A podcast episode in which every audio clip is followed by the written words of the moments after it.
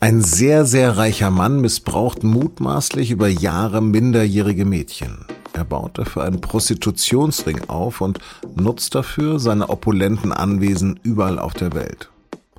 Und seine wichtigste Komplizin war dabei ausgerechnet eine Frau, seine ehemalige Lebensgefährtin. So zumindest lautet der Vorwurf gegen Ghislaine Maxwell. Und die steht jetzt in New York vor Gericht. Über den Fall und den Prozess habe ich mit unserem USA-Korrespondenten Thorsten Denkler gesprochen. Sie hören auf den Punkt, den Nachrichtenpodcast der Süddeutschen Zeitung. Mein Name ist Lars Langenau. Schön, dass Sie zuhören.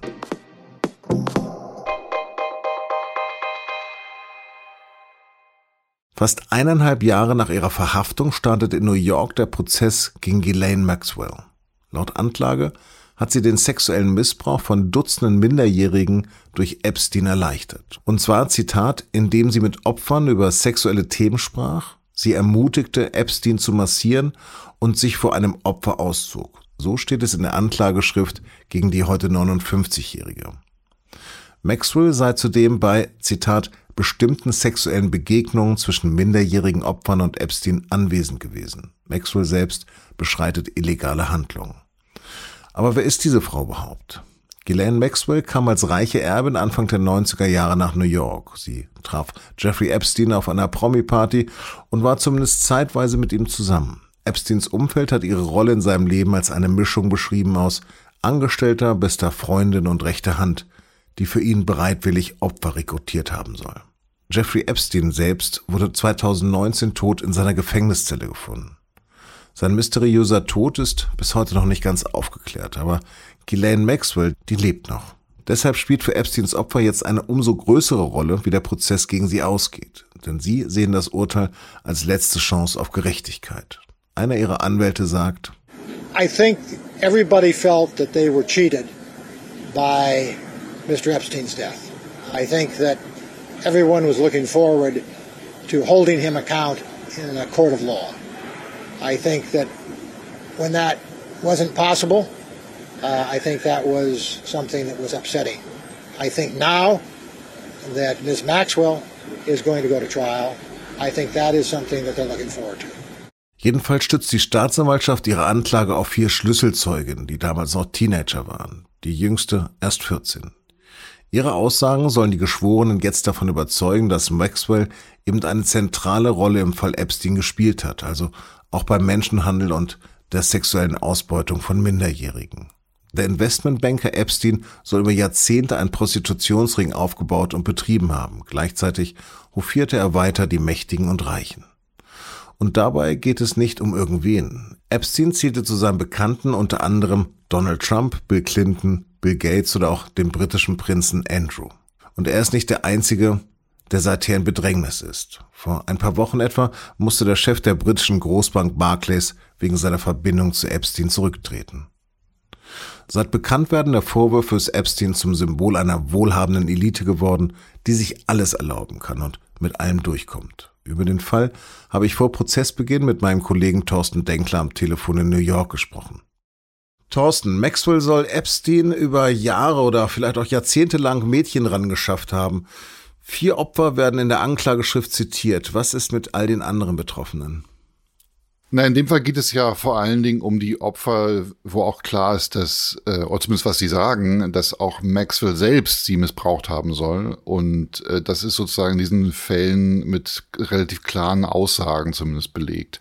Die äh, Frage des sozusagen Heranschaffens selber spielt sozusagen eine untergeordnete Rolle, wenn sie selber Täterin ist. Und die ähm, äh, Ankläger wollten halt hier auf Nummer sicher gehen und sie direkt auch als Täterin, also als jemanden vors Gericht bringen, der auch selbst praktisch ähm, ja Täterin gewesen ist in dem Fall und die Kinder und damaligen Kinder missbraucht hat. Der Missbrauch hat ja mutmaßlich angefangen 1994.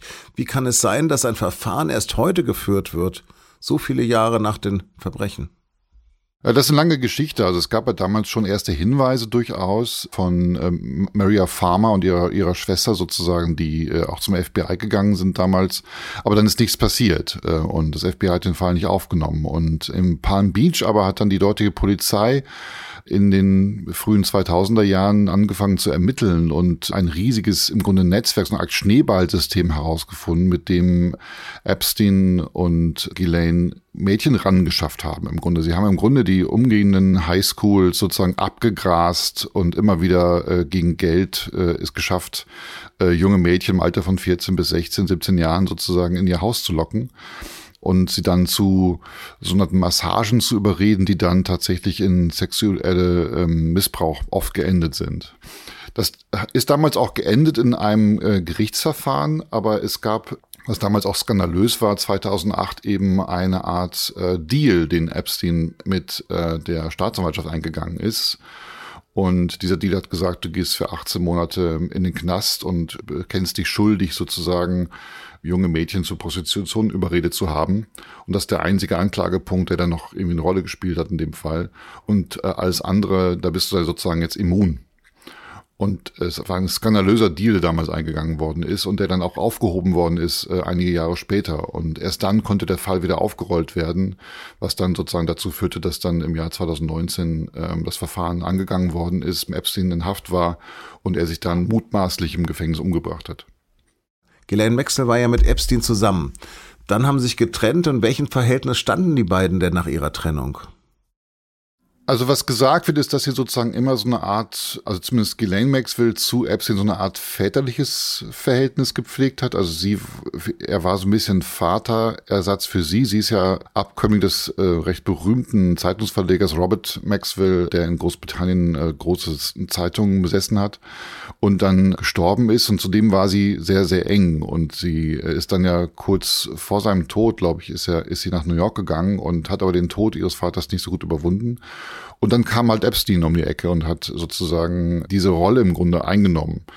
Die Beziehung selber war wohl so immer so eine On-Off-Geschichte sozusagen zwischen den beiden, aber sie waren wohl sehr einander sehr zugetan und offenbar auch in ihren Neigungen. Also das, es fing dann damals ja auch schon an, dass sie sozusagen, weil sie eine sehr sagen, beeindruckende Frauenfigur auch war, Frauenpersönlichkeit auch war oder auch ist, dass sie es natürlich leichter hatte, junge Mädchen anzusprechen, zum Teil auch auf der Straße einfach anzusprechen und ihnen große Karrieren zu versprechen und dann in das Stadthaus sozusagen von, von Epstein äh, zu locken und äh, ihnen große Versprechungen zu machen, um sie dann letztendlich auch zu missbrauchen. Das klingt ein bisschen seltsam vielleicht, aber ich glaube, sowas verbindet dann auch sozusagen Partner in Crime, wenn man so will. Das hat die beiden dann zusammengehalten. Sie hat ihn ja erst verlassen, dann tatsächlich endgültig verlassen 2008, als er diesen Deal eingegangen ist, sich schuldig zu bekennen, einem kleineren Anklagepunkt, äh, um dann für 15 Monate in den Knast zu gehen. Du hast jetzt gerade äh, mögliche sexuelle Vorlieben von den beiden erwähnt, aber was weiß man denn über mögliche finanzielle oder auch andere emotionale Abhängigkeiten? Also darüber, wieso Maxwell das denn getan haben könnte? Also Maxwell wird eine reiche Erbin sein. Ich glaube nicht, dass sie finanziell abhängig von Epstein war, aber es gab eben diese emotionale Abhängigkeit. Offenbar war sie sehr angetan, sehr hingezogen zu ihm als einer möglichen Ersatzvaterfigur und dann gleichzeitig sozusagen eine seltsame Leidenschaft teilen, offenbar für sehr junge Mädchen. Und wenn man so eine Leidenschaft dann hat, muss man die erstmal, muss man erstmal jemanden finden, der das mitmacht. Von der waren die wahrscheinlich dann irgendwie geschaffen füreinander in dieser Zeit zumindest. Es gab bereits Zivilprozesse gegen Maxwell. Um was ging es hier und was waren die Ergebnisse?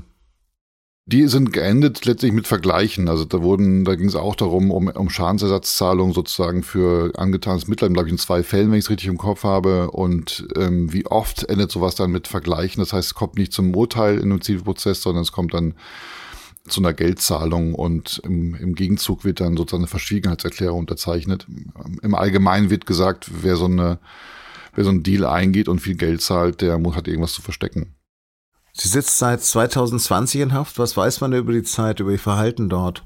Ja, man weiß ziemlich genau, dass sie es dort nicht sehr, nicht, dass sie es nicht mag. Sie ist in Brooklyn in einem, ähm, sag mal, Gefängnis untergebracht, das bekannt ist für die sehr, sehr schlechten äh, Rahmenbedingungen dort. Äh, und sie hat sich mehrfach beschwert. Allerdings ist, muss man auch sagen, das ist in New York durchaus üblich, dass Untersuchungshäftlinge nicht gerade die besten Bedingungen vorfinden. Das ist ein skandalöser Vorgang in sich, aber ist jetzt nicht spezifisch Maxwell.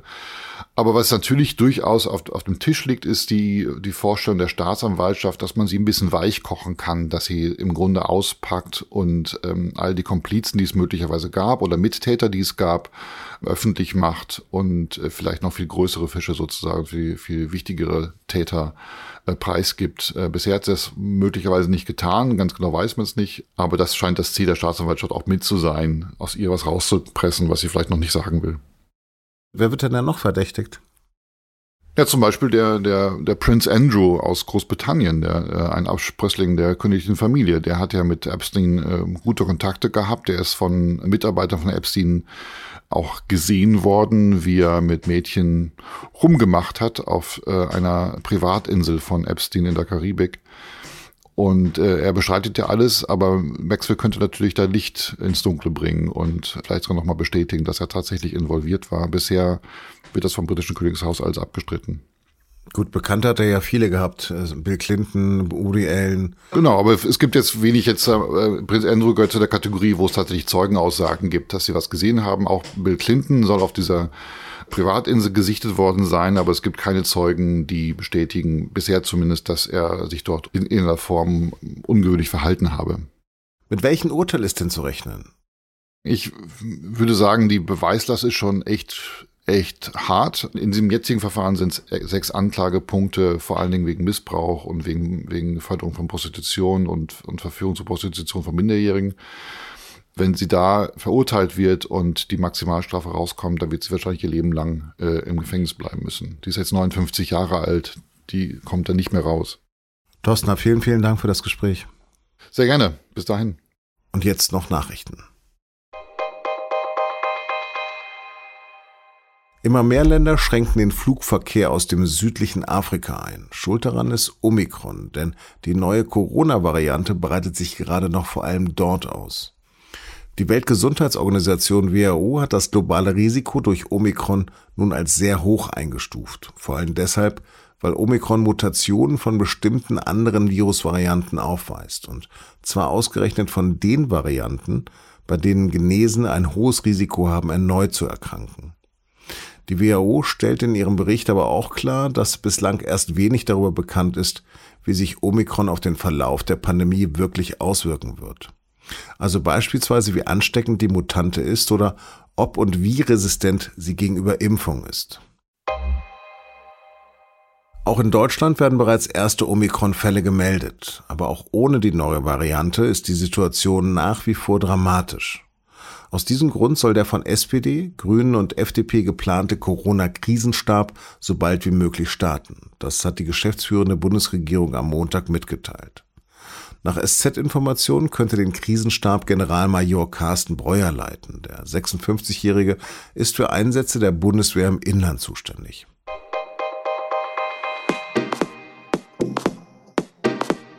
Und nach den betrüblichen Corona-Nachrichten jetzt noch eine vom Sport. Denn Ralf Rangnick wird neuer Trainer von Manchester United. Der 63-Jährige erhält bei Manus Team um Superstar Ronaldo einen Vertrag bis Saisonende. Meine Sportkollegen sprechen in unserem Fußball-Podcast allerdings hauptsächlich über die, aufgepasst Wortwitz, Katar-Stimmung beim FC Bayern nach der turbulenten Jahreshauptversammlung in der vergangenen Woche.